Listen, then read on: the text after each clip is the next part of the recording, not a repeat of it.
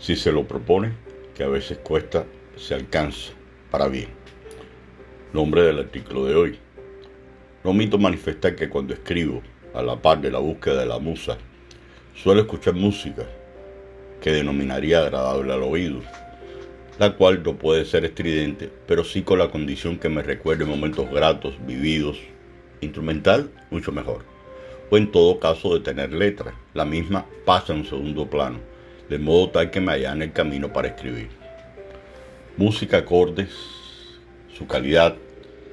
y progresión se conjugan armónicamente, lo cual sucede cuando existen dos notas o más que suenen a la vez. Hasta aquí he aprendido que lo antes relatado se denomina armonía musical. ¿Y acaso en la vida cotidiana como valor se logran conjugar el que al menos dos notas suenen a la vez? Automáticamente este interrogante me traslada al hogar, a la escuela, al centro de trabajo, todas ellas instituciones sociales, donde cada miembro juega un rol en correspondencia con su entorno. Hijos, nietos, padres de familia, estudiantes, docentes, directores, gerentes, empleados, etc. Si resulta complejo o no vivir en armonía, la armonía por definición conlleva el establecimiento de una relación de paz, concordia y entendimiento entre dos o más, o más personas, para lo cual se requiere un alto nivel de comunicación, honestidad, sinceridad, abordar los problemas con la verdad, además de ser ejemplos en el accionar docente-estudiante, papá y mamá entre ellos,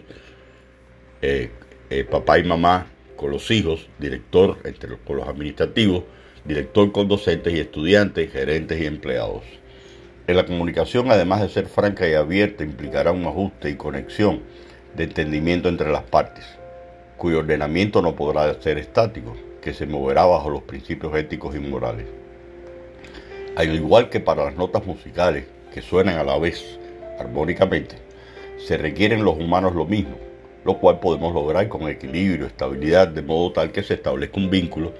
donde se desarrolle una relación de dar y recibir con todas las cosas que le rodean y con sus semejantes,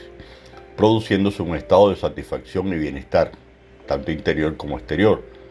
tanto en sí mismo como en los otros seres con quien éste se relaciona. Que en la medida que logra adaptarse activamente a las circunstancias, entienda esa adaptabilidad, de su flexibilidad al, encontrarse, al confrontarse con las diferentes maneras de pensar, sentir y actuar de otras personas y su habilidad de expresarse ante los demás, Siendo elocuente, amable, bondadoso, la meta de la armonía estará mucho más cerca.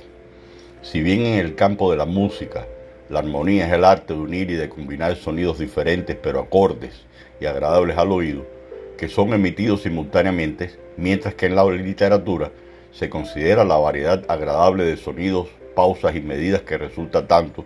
en el verso como en la prosa, por la adecuada combinación de las sílabas, las voces y las cláusulas empleadas. En nosotros, en la búsqueda de una vida armoniosa, se reitera la unidad y la combinación de opiniones diferentes, donde exista la compatibilidad y el consenso,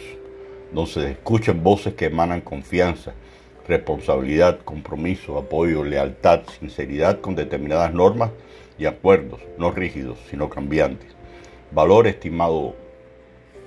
estudiante, docente, director, gerente, padre de familia, si usted, si en sus grupos de clase, sea estudiante o profesor, si en el hogar, en la institución educativa, ¿qué le queda para lograr una adecuada armonía?